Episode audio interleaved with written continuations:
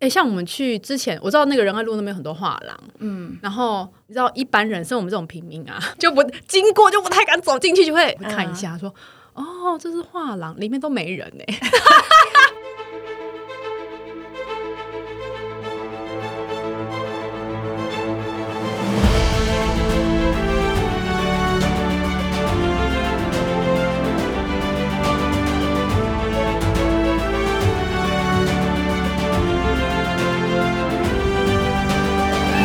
大家好，欢迎来到朕的天下，我是郑来儿，各位子民好。呃，今天呢，我邀请到了一个非常有气质的一个美女哦，然后呢，她目前任职于拍卖公司。然后我要怎么样介绍你啊？我哎呀一下，你出场就吐贼哦！我要欢迎 Joyce。Hello，大家好。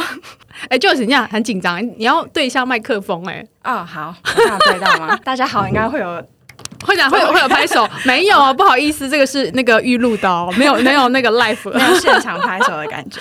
对啊。然后 Joyce 目前是任职在拍卖公司，然后你曾曾经在那个画廊还有艺术博览会工作过，对不对？对，没错。哦，因为我那时候要请你来的时候，我跟你对过蛮多次，因为你知道那个我这个人其实没有什么艺术的气息，你知道，就是我对于艺术实在是很不熟悉。虽然我弟之前是念念艺术的，但我觉得我跟那个艺术家都没有什么话可以聊。我觉得，哎，其实大家以为在艺术圈工作都是艺术家，其实也不是，我们就是 行政人员。真的吗？你你可是你是念什么的？我其实本身是念园艺，哎，啊，我是念园艺，可是园艺跟艺术其实也扯上关系啦。嗯，些许吧。但我们以前真的是要种田的那种，啊，就是我们要翻土啊，然后堆那个稀、啊。我有个朋友是做那个，就是什么植物治疗，就是那个盆栽，就是种种盆盆栽治疗，那个叫什么园园艺治疗园艺治疗，我觉得那个好有趣哦我哦。们以前也有念过，就是是蛮有趣的，但我当时不觉得有趣，反而疫情期间突然觉得，哎，真的好疗愈哦，对啊，然后他疫情期间生意超好哎。真的蓬勃发展，对啊，然后其实哎，你知道我那时候跟你对很多次是因为不知道如何切入。对，不知道如何切，因为我对艺术，我对艺术品拍卖没有很熟。然后我之前我弟有稍微跟我聊了一下，我就觉得说，哦，那个真的很高冷的，那不是一般人就是平常会接触得到的。嗯，好像每次认识一个新朋友，然后一说，哎，我在画廊工作，或者我在艺术圈，然后大家就会直接都会说，哦，愣住，对，倒退三步，对不对？对？对，好像大家不知道怎么跟我们聊天。对啊，因为你那时候来，我我第一次认识你的时候，你说你在评价的什么嗯，一年轻艺术家的版画，对版画，然后我就听不太懂，我说哦，然后 我就不知道接什么了。好像花了蛮多时间让大家了解我在干嘛。但其实艺术真的没有那么的，我觉得它没有那么的遥远。嗯，然后我也觉得，其实大家每个人都有欣赏艺术的能力，只是大家都很喜欢说，哎，我我不懂这样子。可能会觉得说会有点害怕啦。嗯，像你可以讲一下，就是就是你当初为什么会想要做这个行业啊？当初为什么想要做这个行业哦？好像不是什么很合理的原因，就是之前出国交换学生的时候，然后呃那时候在美国，然后就逛了蛮多美术馆，然后后来出社会之后，最想要做的工作就是没有呃我我没有去做到我最想要的工作，然后就有点迷惘，嗯，但最后我就觉得哎好像对艺术还蛮有兴趣的，所以就试图找艺术相关行业，然后就进了画廊这样子。你那天有跟我解释说，像那个艺术有分盈利单位跟非盈利单位，那你可以稍微跟大家讲一下吗？可以啊，就是其实基本上我待过的都是盈利单位，就是我觉得大家都会蛮好奇说画廊到底怎么赚钱。其实画廊就是需要买卖作品来、来赚钱，来就是经营下去这样。然后我想说，我也可以稍微介绍一下，就是整个艺术这个产业到底是如何运作的。那大家最熟悉一定就是艺术家，艺术家就是创作的人。那一般艺术家就会跟画廊合作，比如说画廊觉得诶很喜欢这个艺术家，或是觉得他的创作路线跟他的画廊的理念是相符合的，那他可能就会开始帮这个艺术家去办展览。那办展览的时候，办展览其实就是为了要卖作品，所以大家可能会以为画廊办的展览跟美术馆办的展览好像是一样的概念，就是你就进去逛而已。但其实画廊是为了要卖作品。然后像我之前也待过艺术博览会，艺术博览会其实就是集结了非常多家画廊一起来展出，然后一起来做销售。通常艺术博览会是在哪里办啊？美术馆吗？嗯以 R 台北来说，都是在世贸。那我之前待的是台北当代，都是在南港展览馆。哦，台北当代那时候展览也是在南港就对了。对，在南港。哦，对，就大家可以想象，南港展览馆也办很多那种什么电脑展嘛，啊，对，宠物展，其实是非常类似的概念，就是会有非常多的展商到那个场地，嗯然后就是一起来有曝光，然后做销售这样子。嗯，那呃，以画廊来说，因为他是第一手从艺术家那边拿到作品，然后把它销售出去的，所以我们会叫它一级市场。那我现在是任职于拍卖公司，是叫做二级市场，也就是说，藏家他拥有这个作品几年之后，诶，或许他持续有在成长，然后他市场上的呃市场的价格也逐渐有攀升，其实可能会基于很多不同的理由，他就觉得重新想要把这件作品卖出。那通常就是会找呃拍卖公司来把它拍出去，这样子。反正就是呃，它是以盈利为主就对了啦，对，可以这样讲吗？没错，就是搞艺术的人还是要有饭吃，对，不然是要喝西北风嘛，对，然 后大家好像都以为我们，嗯，只 要喝西北风就可以活了，对不对？殊不知你们还是要吃饭的。对，然后还有另外一个是什么？非盈利单位哦。嗯，非盈利单位就会比较像是美术馆或是基金会，那他们确实就比较不是仰赖呃买卖作品来经营下去。那像美术馆，大家就可以比较可以理解，就是你一定是购票进去看展览，它的教育性质也会比较高。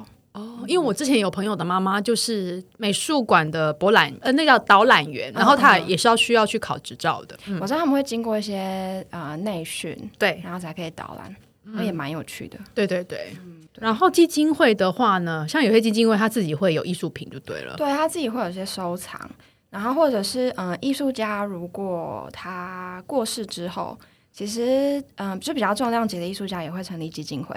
他主要要在做的事情有点像是嗯，去确认在市场上继续流通的这些作品的真伪，哦嗯，品质把关嘛，哦，算 算是然后是核发一些嗯保证书。或是去做一些鉴定，就如果有什么疑虑的话，哦。对。可是你知道，像我们之前去那个美术馆看展览，因为小时候小孩还小没事干嘛，然后我们就会带他去打发时间，打发时间跟吹冷气。啊，对对对，然后呢，就是小朋友进去，我跟他说嘘，就是不能太吵闹，嗯。然后就要看。然后有时候我会租那个呃一个解说的机器，有时候不会租，因为解说机器其实很贵。啊，是一两百是本子比较贵，本子比较贵。对它有时候会配本子嘛，嗯。然后就有时候没有租的话，就完全都听不懂在干嘛。嗯，但是是一个教小孩安静的一个好方法。是是，然后其实小孩有时候如果是比较有趣，是那种呃有人的或是有风景那种看得懂，莫内那一种他他看得懂，嗯嗯然后学校有教，他就是会比较有耐心，就停在前面听一下看一下。嗯然后如果是那种很呃毕卡索那一种，嗯 根本就看不懂啊，真的哦、然后就看小孩也。觉得看不懂啊。然后我说：“哎、毕卡索，毕卡索。”然后看不懂哈，哦，好看一下，然后就走掉了。好有趣哦。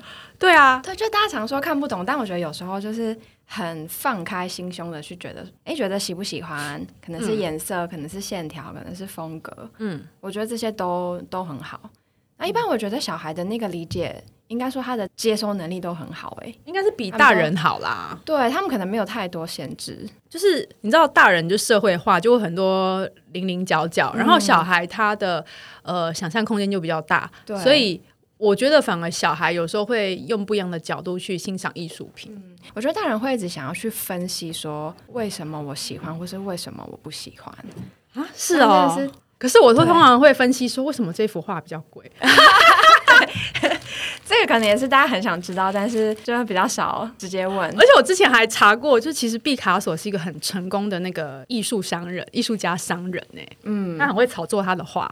而且他一直到现在，应该是网络搜寻排行仍然是第一名的艺术家。我就觉得天哪，过世那么久，排行榜还在第一名，这真的，样 他现在还是第一名哦、就是搜搜寻的，呃呃，搜寻热榜啊，嗯对啊，对，他毕卡索还是第一名哦。好像还是第一名哦。啊，非常厉害啊！我以为是范谷哎。哎、对啊，那我我想要跟就是讲，因为艺术真的是太广，然后就是一般人比较难接触到嘛。那你可以、呃聊一下，就是说一般人对于艺术圈有蛮多刻板印象。嗯，对啊错误的想象。对对对对对，比如说，哎，像我们去之前，我知道那个仁爱路那边有很多画廊，嗯，然后你知道一般人，像我们这种平民啊，就不经过就不太敢走进去，就会在那个那个有时候落地窗嘛，会看一下，说哦，这是画廊，里面都没人呢。对，我觉得这是其中一个大家不敢走进画廊的原因，因为平常看起来好像都没有人，里面冷气很强，或者是 对，好像很冷，然后很孤单。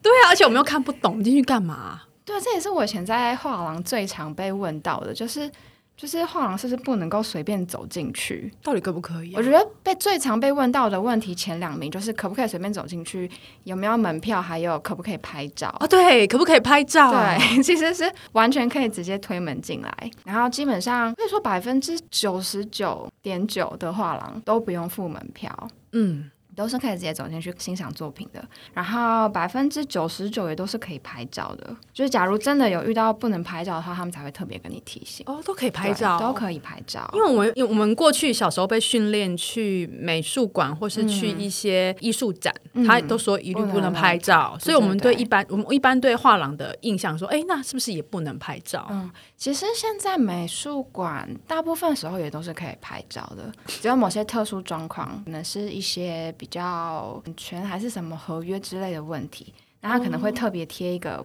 不准拍照，会有一个 no photo 的照片嘛？对对，嗯，或者说一般拍照可能不要用闪光灯，差不多就这样。哦，闪光灯也会破坏画作，对不对？嗯、不是很好，还有另外可能会比较干扰其他人。哦，在欣赏那个艺术的那个意境对。那比如说，我们平常走进去那个画廊里，假设我真的有一天有勇气，鼓起勇气走进去，那会不会那个那个画廊经理就冲过来，就跟你聊天？其实要看状况，我蛮可以理解这种心情的，因为我一开始进到画廊的时候，然后想说也要多去走动啊，有时候开那个门真的是也觉得哎有点紧张，对不对？但我觉得大部分时候那个画廊的人员是不太会讲好听一点，就是他不会来打扰扰你。嗯。那有时候他可能会过来关心一下，嗯哼，基本上如果他非常热络的来跟你聊天的话，很有可能就是因为他觉得，哎，或许是客人上门了，哦所以要来聊一聊，或者说如果你真的对某件作品有兴趣，去找他问几句，或是询问一下，他才会过来关心。所以大部分你就可以假装，哎，反正也不会有人理我，就走进去逛一逛这样子。那说不定有一天真的就逛到觉得，哎，特别喜欢的。然后那幅画要一千万，其实其实真的没有，一般画廊里的作品真的没有大家以为就是那么贵，对不对？对？对就顶多就是，对哎，一般来讲是可是不是在几十万、几百万嗯？差不多几十万。那有些比较年轻的画廊，也可能是可能十万块以下也，会，就是也也有可能会有十万块以下的作品。然后这时候就蛮鼓励大家，就是觉得有兴趣，然后很想多了解一点，就问一下说，哎，那这个大概多少钱呢？通常上面不会有标，价，是不是？通常不会有标价。哦那嗯、呃有些画廊可能会有一本有点像资料夹或是本子，有些画廊会愿意把价格标出来，所以你也可以稍微看一下。那我觉得看久了，你大概就会比较理解说，哦，呃，什么样的作品落在什么价位啊，然后也就会觉得说，其实没有所有作品都贵的那么夸张。嗯，就很可能你买一个名牌包，或是买一只手表，其实都有机会可以买到一件作品。哦，那那个画买回去是要有保值的效果吗？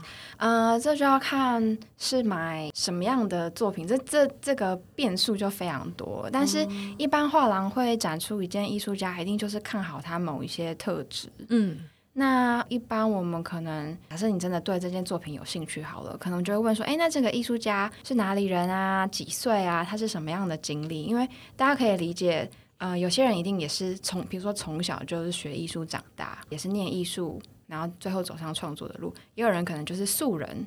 素人画家这种，在我们评估他的潜力方面，就是也会当做一种参考值。然后他目前的年纪，其实就很像我们一般人的职涯，就是他在这个年纪有没有在一个逐渐的在成长对不对然后越来越成熟，对，嗯所以也会去了解他大概的年纪，然后整个展览的状况、跟画廊配合的状况，还有市场的热度等等，去影响它能不能够保值或者是增值。那那我问一件哦，那我问一件事是说，像你刚刚有提到，就是那个年龄还有他成长的曲线。那像、呃，假设好以毕卡索为例，好，他早年的作品跟他晚年的作品，它的价差有很高吗？还是其实都一样？死掉之后其实都一样？哦，死掉之后一定往上反，那早是早期的作品价格比较便宜吗？会会有这种曲线在吗？呃，一定会啊。哦，所以一定会，就像现在有一些超级大师级的作品，也有很多厂家就是在他年轻的时候买，就也是买到非常好的价格，所以之后，比如说他都已经过世了，然后再重新上拍，其实他可能就是会，只要有非常好的投资报酬率。哦，所以这也是为什么很多人在收藏艺术品的时候，其实也会把它当做一种投资标的。还有那种就是年纪很大快要挂了那一种，我弟有跟我讲过，这这这也是其中的考量点，对没错。因为如果他就是过世之后，他当然就不可能会有在更多的作品出现，所以就他作品数量就固定下来了。哦，那他就只会变得嗯越来越稀有嘛。嗯嗯，对。然后有几个很奇怪的那个错误的观念，对错误观念 就是你们在艺廊上班都很闲吗？之前在画廊上班的时候，然后身边朋友可能也不知道跟我聊什么，就会说啊你在画廊上班是不是都很闲？我觉得所有在画廊工作的人听到这句话都会觉得，就等下红帽三丈吗？我老梁明明就很忙，忙的要死，就觉得不知道该从何解释起。就其实，在画廊工作真的还蛮忙的，就是每个人都很像八爪章鱼，就很多事情都要处理。因为我爸也曾经问过我弟一样的问题，一定是啊，大家都以为好像哦，坐在那个柜台后面，然后看起来好像不带记者清闲呢，然后也不太起来走动什么的。对啊，但其实真的，我我觉得画廊一般在画廊工作的人，因为组织规模也没有到很大。所以就是又要做行政工作，然后又要做很多，比如说布展的时候也要布展。那布展其实就很像很像工人呢，就我们也要自己钉墙，我们要钻墙、粉刷油漆等等。就大家可能想象不到，说，哎，在画廊工作的人还要你知道扛重物，我觉得那些是一般人看不到的。那跟我们做企划一样啊，你们要扛重物。以前我们在百货业做企划的时候都要搬货，什么都要，哎，招商啊，管理工读生啊，然后呃，执行案子啊，甚至连有时候有实体活动都要上台主持，哎，就包山包海。对，就是包山包海，就只差没有油漆而已啦。对啊，我们都很会补土、油漆什么的。真的，我很会贴地标，哎，好会量尺寸。然后还帮小舞台跟上台主持。哦，那真的是很多才多艺。对啊，是啊，开什么玩笑？对啊，然后但是我们一到就是一开幕对外开放的时候，又要穿的光鲜亮丽，然后开始做一些基本上就像一般人认知的业务，公关我们也要。对对对，公关也差不多是这样。嗯，没错。就我们要很漂亮的面对客人，对，就知道那个就是呃人前哎叫什么？呃人前光鲜亮丽，人后真的像工人呢。对啊，是什么？呃出得了厅堂，上得了厨房。哦，这我懂，这我超懂，因为以前我们是这样，嗯，就是在后台就哦，我们之前还有负责过百货公司的时装秀，嗯，哦，那简直是像地狱一样，好不好？对，就是那个活动一开始就会立刻换上高跟鞋，哦，对，然后在后面就是像奴婢一样，对，没错，哦，天哪，真的是很可怕哎，或者到开始前已经换上高跟鞋，还要在那边搞东搞西，有时候还有记者来，还要应付记者，真的很忙，对啊，真的很烦，好不好？嗯，所以不要再误会在画廊工作，所以。所以你们部长也是要自己搞就对了，可是不是会有那种协办的吗？就是那个有时候会有协助部长的人员，但是这还是就是在画廊工作必备技能。应该说，在整个艺术圈啊，就是都都会碰到啊！天哪，那真的很辛苦哎！那我误会我弟了。那你有需要常出差吗？之前会，嗯，以画廊来说，其实它蛮大销售的一个机会，也是要去参加艺术博览会。所以你们是要不断的去看展，然后吸收新的知识，对不对？知道目前市场的状况或者说我们会直接去参与那个展会，然后去做销售，就是我们就会变成展商哦。所以也有可能会去参加国外的嗯艺术博览会。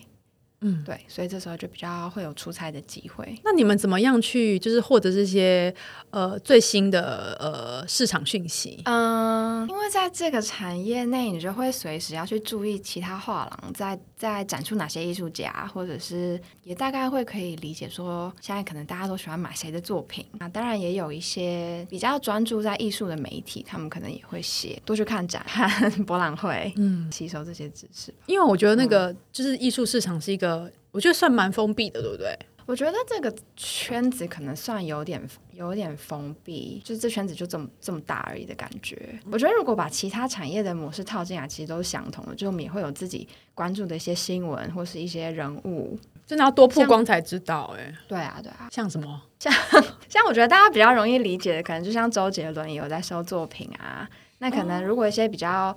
呃愿意让大家知道自己收了什么的厂家，那可能也就会是这个圈子的有点像 KOL 的角色这样。哦对那他就可以操纵市场就对了。对啊，大家也会去观察说，那他最近对谁有兴趣？啊，这是一个资本主义的市场。绝对，绝对是的。对啊，嗯，那我以后我如果我是有钱人，我就收我觉得我想要炒作那个艺术家就可以了啊，是不是这样？呃，可以这么说，但是炒作，炒作也是有蛮多手段就对了。蛮多不同的变数啦。哦，真的、哦。对，呃，天哪，这我可以，这我可以用炒作这两个字吗？好，不能讲，那要怎么讲？你可以把它艺术一些。就是，当然，艺术家红，就好像明星能能不能够红，其实当然也是要，比如说他有很好的经纪人，或者他有很好的，比如说经纪公司啊，有很多资源，这就有点像是说，哎，他有没有很厉害的画廊签约？那有很厉害的画廊签约，那大家可能就更加看好，那他可以成长的幅度可能就几率就更高了。嗯对，大概是这种概念，然后对对你知道为什么我会对毕卡索特别有印象？因为我自己的创业，所以我看了很多那个商业的书啊，我是觉得很多书本里面都提高提到那个毕卡索，他怎么样炒作自己的画。嗯我觉得他是一个脑筋蛮清楚的人呢、嗯其实很多艺术家都非常聪明。我我觉得有些艺术家他确实就是有那种，他还同时具备商业头脑，对，就他可以去去理解说他要怎么去曝光，他要怎么去啊、呃可能获得更多资源，或是如果他本来就很有跟收藏家聊天的。这个技能，那当然对他都是很有帮助的。那有些艺术家就是很木讷啊，他可能也不太喜欢对外沟通。那这时候有没有画廊或者有没有经纪人，就会变得蛮重要的。所以经纪人、艺术家要有一个很厉害的经纪人，对不对？是这样讲吗？有些可能会是跟单独的，就是艺术经济合作，那有些可能就是直接跟画廊合作。但我觉得他的嗯概念都是蛮像的，就是协助帮这艺术家去做推广，哦，还有对外沟通，还有可能看他可以怎么样去做更多不同的合作。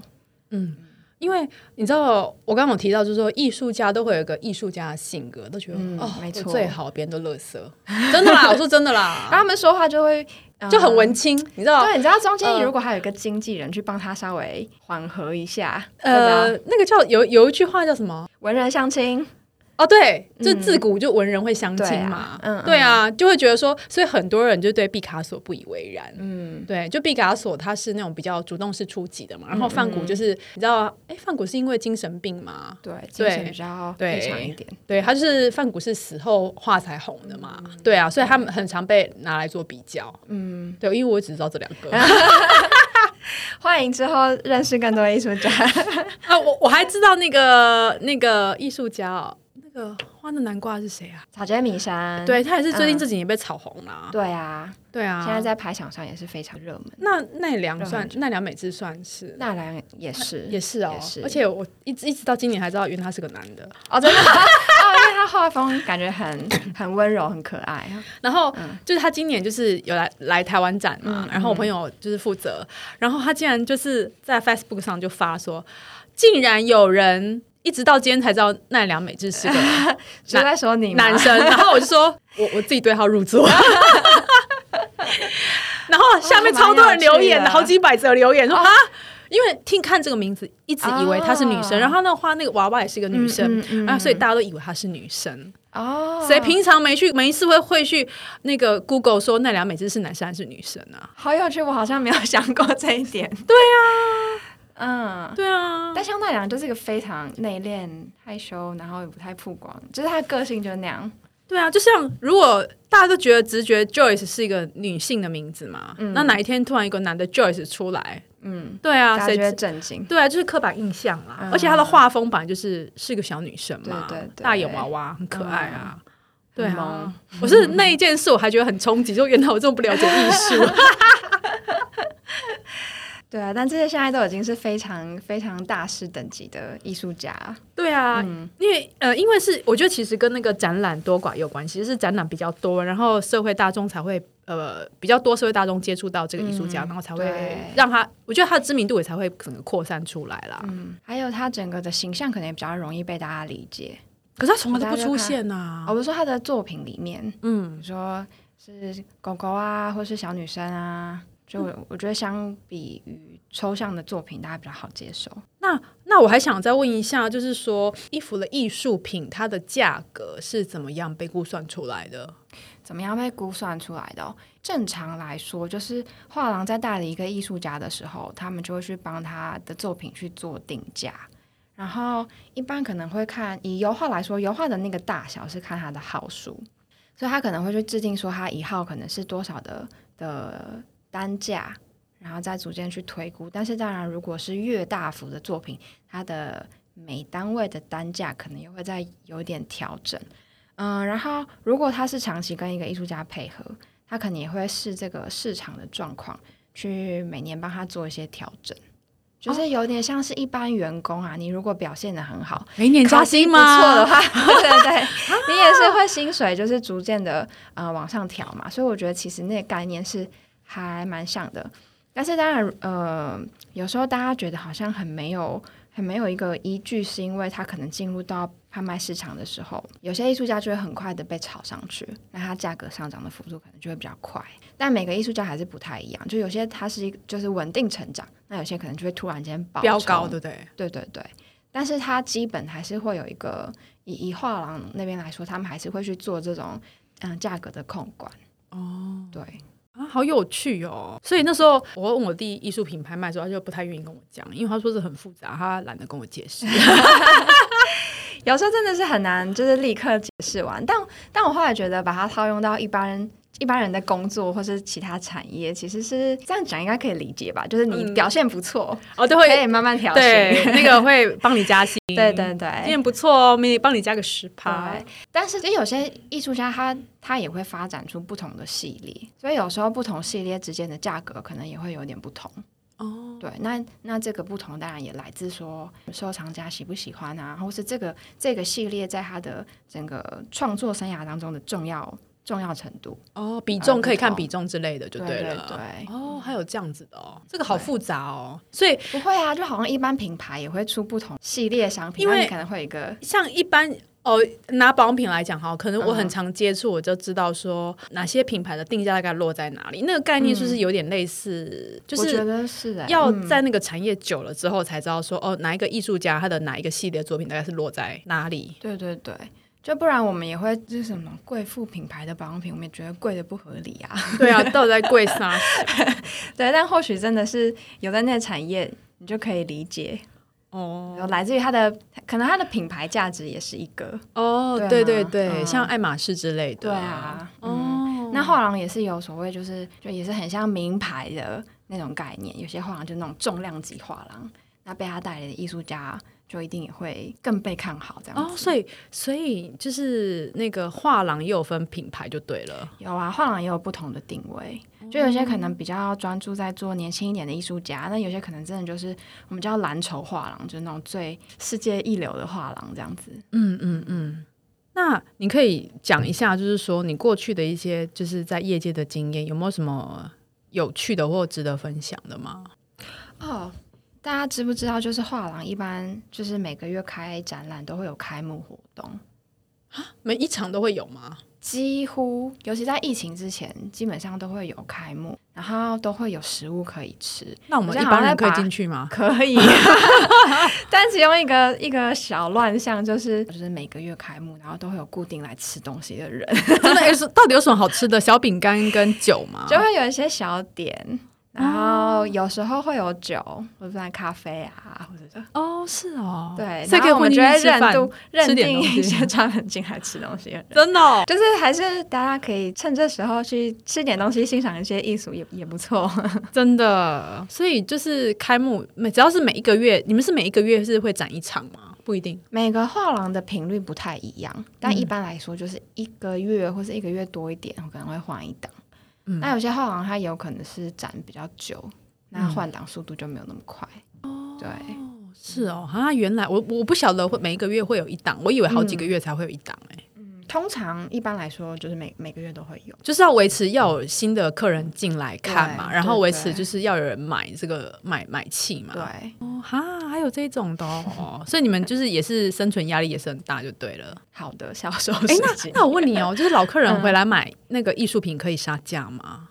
可以谈吗？这也是可谈吗？一个嗯，我觉得很多人可能不知道的事情，就是艺术作品其实是可以谈的？谈一些折扣的。哦，但是当然不像说你去夜市就是直接五折砍下去，这 这感觉就太夸张。但是艺术品是嗯，也要看艺术家还有画廊的路线，有些画廊可能就是真的都。不给折扣价之类的。对，那一般画廊其实你真的有兴趣想要嗯购入或者谈价格的话，你是可以询问他有没有一些折扣。那嗯，差不多比较合理的可能会落在九九折。那我还有个问题哦，嗯，就是我们那个画买回去之后要怎么样收藏？因为我曾经看，你知道我弟之前有一阵子在做艺术品拍卖嘛，嗯，然后呢，好不容易我们家。夺得了某一位目前正夯的那个艺术家的版画作品，嗯然后呢，我回家一看，我爸把它供在书柜里。书柜，书柜，因为那版画不大，嗯，直着这样放着。然后我就说：“哎，爸，那个在哪？我看一下。”没没有买，没有买过，我有看过，但没有碰过，我也不敢摸嘛。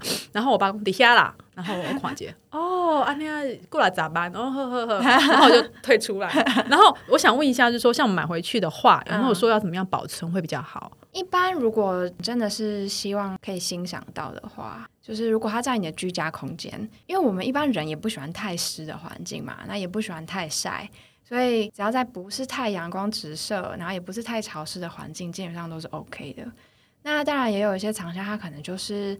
啊，有很多会收在仓库里面，那这种就就蛮需要去重视它的，对它的湿度、温度、湿度，嗯嗯，要做一些控管，避免它就是如果太潮湿，也是有可能会发霉或是什么的。那之后可能就还是会需要去整理，就比较麻烦。因为我听说过有那种专门在藏画的字画间。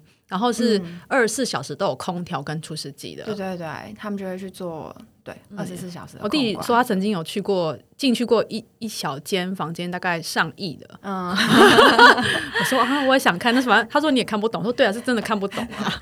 那保全也要很森严这样子。呃，要呃非至亲好友是没有办法进去的。对。然后我弟有那一次就很幸运去进去看一下，他就哇。就是整个下巴都快掉下来，对他说他有有点吓到。嗯，那哎，时间快到了，所以那个呃，就是假如呃有听众他们对就是艺术品拍卖还有这个行业有兴趣的话，你有什么建议可以给他们吗？像刚提到的预展，还有平常画廊的开幕都是免费，就是可以多看，然后进去的话就多问问看，多聊一下，慢慢多认识，就不会觉得 艺术品这么遥远。可是如果他他想要进那个拍卖公司上班的话呢？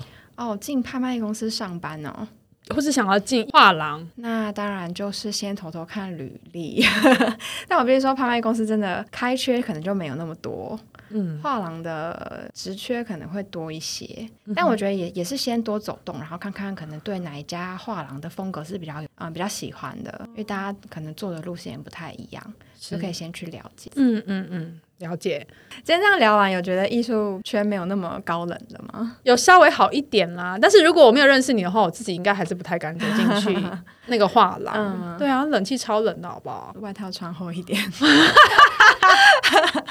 而且都没人，你知道，就是一般的人都会有从众效应嘛。里面没人的话，谁敢进去啊？对，可以理解。就是走进一家没有人的餐厅，就觉得不太超可怕。想知道 餐厅是怎样有毒吗？还是很难吃？对对。如果是你看很多，不是台湾人很爱排队嘛？嗯。如果你看到很多人在里面，他说：“哎，这家好像很好吃，好像还不错，好像一定要试试看。”对啊，进去我们给他一次机会好了。对啊，都没有人的餐厅，现在需要摆一些暗装，假装有人在里面走来走去。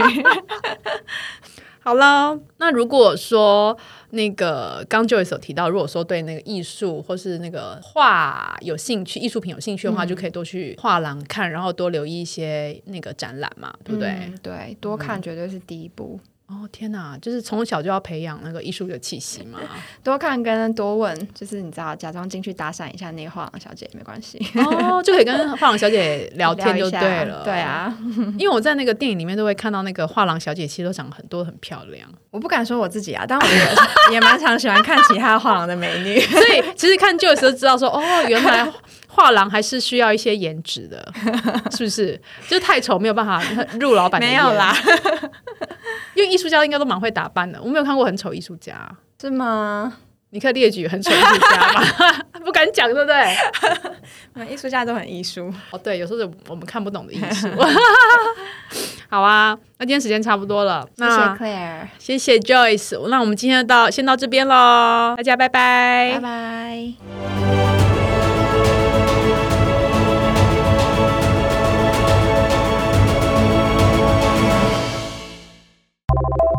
之前在百货业同组的那个组长就跟我讲，那个以前周年庆，就周年庆很忙嘛，然后我们都要去要去站岗，嗯还有排班的。然后他说他有一次站到一楼，然后就有一个妇妇人冲过来哦，就是很紧急的就抓住他说：“梅佩，请问一下那个蓝胶在哪里？哈，蓝胶？”然后他说：“嗯，我很怕我那个小姐 二声几声，是娇兰在那边。”